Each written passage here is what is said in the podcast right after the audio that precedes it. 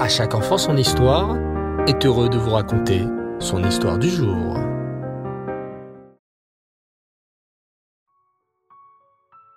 Erev Tov les enfants, bonsoir, j'espère que vous allez bien et que vous avez passé une excellente journée. Baou Hashem. Ce soir, je vais vous parler non pas d'un tzaddik, mais de deux tzaddikim qui ont quitté ce monde un Rosh Chodesh Nissan, comme ce Shabbat.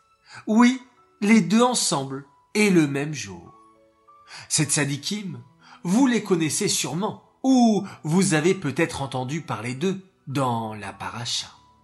Ces deux tzadikim s'appelaient Nadav et Avihu. Mais qui étaient donc Nadav et Avihu? Ils étaient les deux fils d'Aaron, le Kohen Gadol, et de sa femme Elisheva.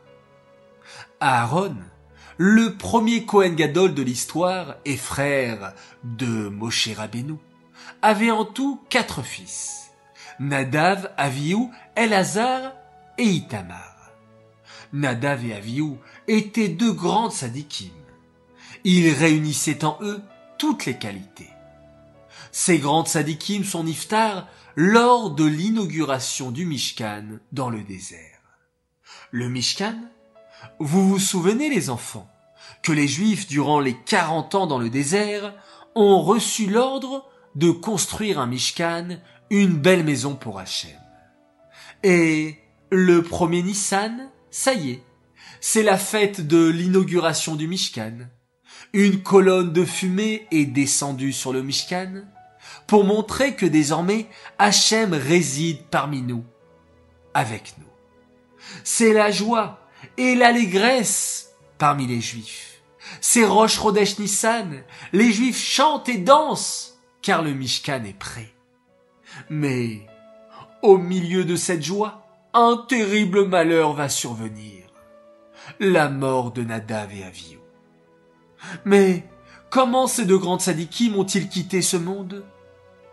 On raconte que Nadav et Avihu ont eu envie de se rapprocher d'Hachem, de ressentir encore plus la shrina, la présence d'Hachem.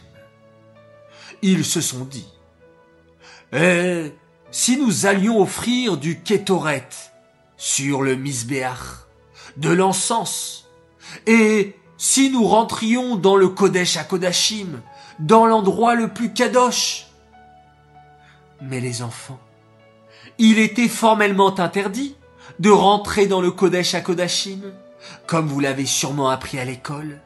Seul le Kohen Gadol avait le droit d'entrer dans le Kodesh à Kodashim, et seulement un jour dans l'année, le jour de Yom Kippour. Hélas, malgré cette interdiction, Nadav et Avihu voulaient tellement ressentir Hachem qu'ils sont rentrés sans permission dans le Kodesh à Kodashim. Certains disent qu'ils ne s'étaient même pas lavé les mains et les pieds au Kior avant. D'après certains avis, Nadav et Avihu avaient bu du vin avant, alors qu'un Kohen n'a pas le droit de boire du vin avant de travailler au Mishkan. Mais Nadav et Avihu, poussés par leur amour pour Hachem, sont quand même rentrés dans le Mishkan pour offrir du kétoret et allumer un feu pour Hachem. Ils se disaient, Hachem nous a envoyé un feu sur le Mishkan pour nous montrer sa présence. À nous de faire autant. Hélas, au moment où Nadav et Avihu pénétrèrent dans le Kodesh à Kodashim, un feu sortit et leurs neshama quittèrent leur corps. Dans la Torah, on explique que leur âme a ressenti un tel amour pour Hachem qu'elle s'est envolée. Seuls des grands tzadikim peuvent quitter ce monde ainsi, d'une mort que l'on appelle dans la Torah Kalut Anefesh. Un peu comme la flamme d'une bougie. Une bougie cherche toujours à s'élever vers le ciel, mais la mèche la retient.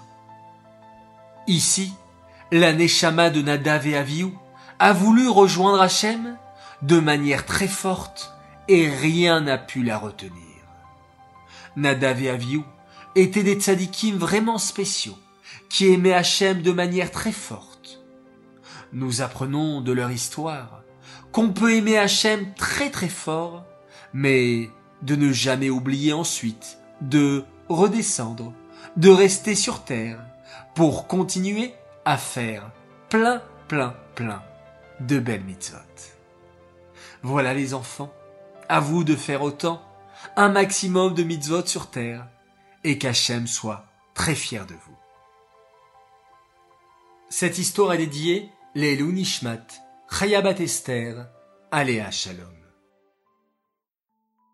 J'aimerais dédicacer cette histoire également à l'occasion d'un grand Mazal Tov et un joyeux anniversaire à un garçon formidable, à notre cher fils Ethan Amar. Nous te souhaitons qu'Hachem te guide, te bénisse et te protège tout au long de ta vie. Que tu sois toujours un garçon aussi attentionné et gentil avec tes frères et sœurs. Nous sommes très fiers de toi. Message de ta famille qui t'aime très très fort. Voilà, très chers enfants, je vous dis Laïla Tov, faites de très jolis rêves, on ferme nos jolis yeux, on met la main devant nos yeux, et on fait un magnifique schéma Israël.